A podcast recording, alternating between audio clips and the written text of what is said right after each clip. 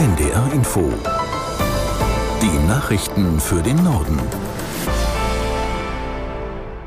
Um 11 Uhr mit Tarek Yusbashi. Der türkische Staatschef Erdogan reist heute nach Sotschi am Schwarzen Meer, um mit Russlands Präsident Putin über einen möglichen Neustart des Getreideabkommens mit der Ukraine zu verhandeln. Russland hatte es Ende Juli auslaufen lassen. Die Ukraine meldet im Vorfeld der Gespräche russische Drohnenangriffe auf den wichtigen Exporthafen Ismail. Aus der NDR Nachrichtenredaktion Betül Sarikaya. Die Türkei betont immer wieder, wie wichtig sie das Abkommen für die weltweite Ernährungssicherheit hält. Und das Land sorgt sich um die Sicherheit in der Schwarzmeerregion. Lange hatte der Getreideexport funktioniert. In einem Jahr wurden mehr als 30 Millionen Tonnen Getreide aus der Ukraine über das Schwarze Meer exportiert. Dann ließ der Kreml die Vereinbarung auslaufen und stellte Bedingungen für eine Neuauflage. Die westlichen Sanktionen sollen gelockert werden, damit auch Russland ungehindert Getreide und Dünger exportieren kann. Die Türkei sieht sich als Vermittler zwischen Moskau und Kiew und hofft, dass ein neues Getreideabkommen sogar Grundlage für Friedensgespräche sein könnte. Nach dem Verbleib von Bayerns Wirtschaftsminister Aiwanger im Amt, trotz der Antisemitismusvorwürfe, gibt es deutliche Kritik von jüdischer Seite. Die Vorsitzende der israelitischen Kultusgemeinde München und Oberbayern Knobloch sagte, Aiwanger habe sich bei ihr gemeldet und sich entschuldigt. Sie habe diese Entschuldigung aber nicht angenommen, so Knobloch im Deutschlandfunk. Sie fordert von Aiwanger, Vertrauen wiederherzustellen. Vorwürfe müssten mit Worten und Taten entkräftet werden.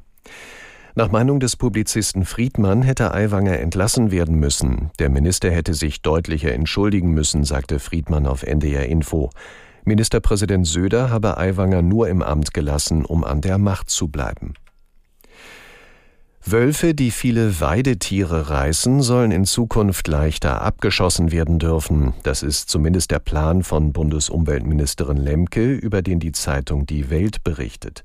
Uli Petersen aus der NDR Nachrichtenredaktion erklärt, was hinter der Idee der grünen Politikerin steckt. Die Ministerin will vor allem einen besseren Schutz von Schafen oder Ziegen erreichen. Es gibt zwar wolfsabweisende Zäune, aber die bringen nicht immer was. Erst kürzlich war im Landkreis Stade in Niedersachsen eine große Schafherde angegriffen worden, dabei starben viele Tiere.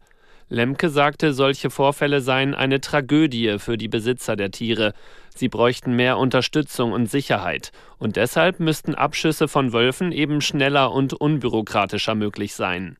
Konkrete Vorschläge von ihr soll es Ende des Monats geben. Die größte Hürde dürfte dabei sein, dass der Wolf durch internationale und nationale Gesetze streng geschützt ist.